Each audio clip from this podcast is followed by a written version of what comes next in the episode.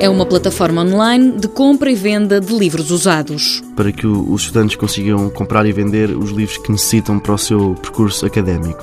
Somos também uma editora que edita novos autores. A ideia partiu de João Batista, aluno da Faculdade de Ciências Sociais e Humanas da Universidade Nova de Lisboa.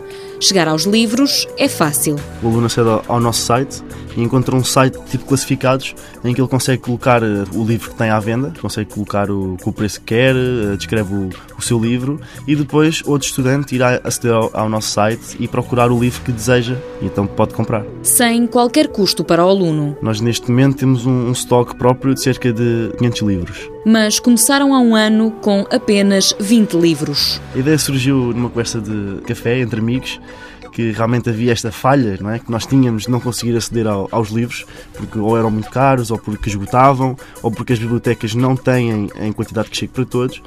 E hum, surgiu esta ideia de fazer algo que conseguisse combater essa falha. E pronto, tomou esta cara, não é? Podia ter sido outros caminhos, nós escolhemos seguir este. A Livros de Ontem tem dois sócios. Sou eu e é a Nádia, que é designer e fazemos tanto a parte de compra e venda como a parte de livros novos, somos nós os dois que fazemos tudo. Já editaram um livro e uma revista bimestral. Mundo Novo, um programa do Concurso Nacional de Inovação BSTSF.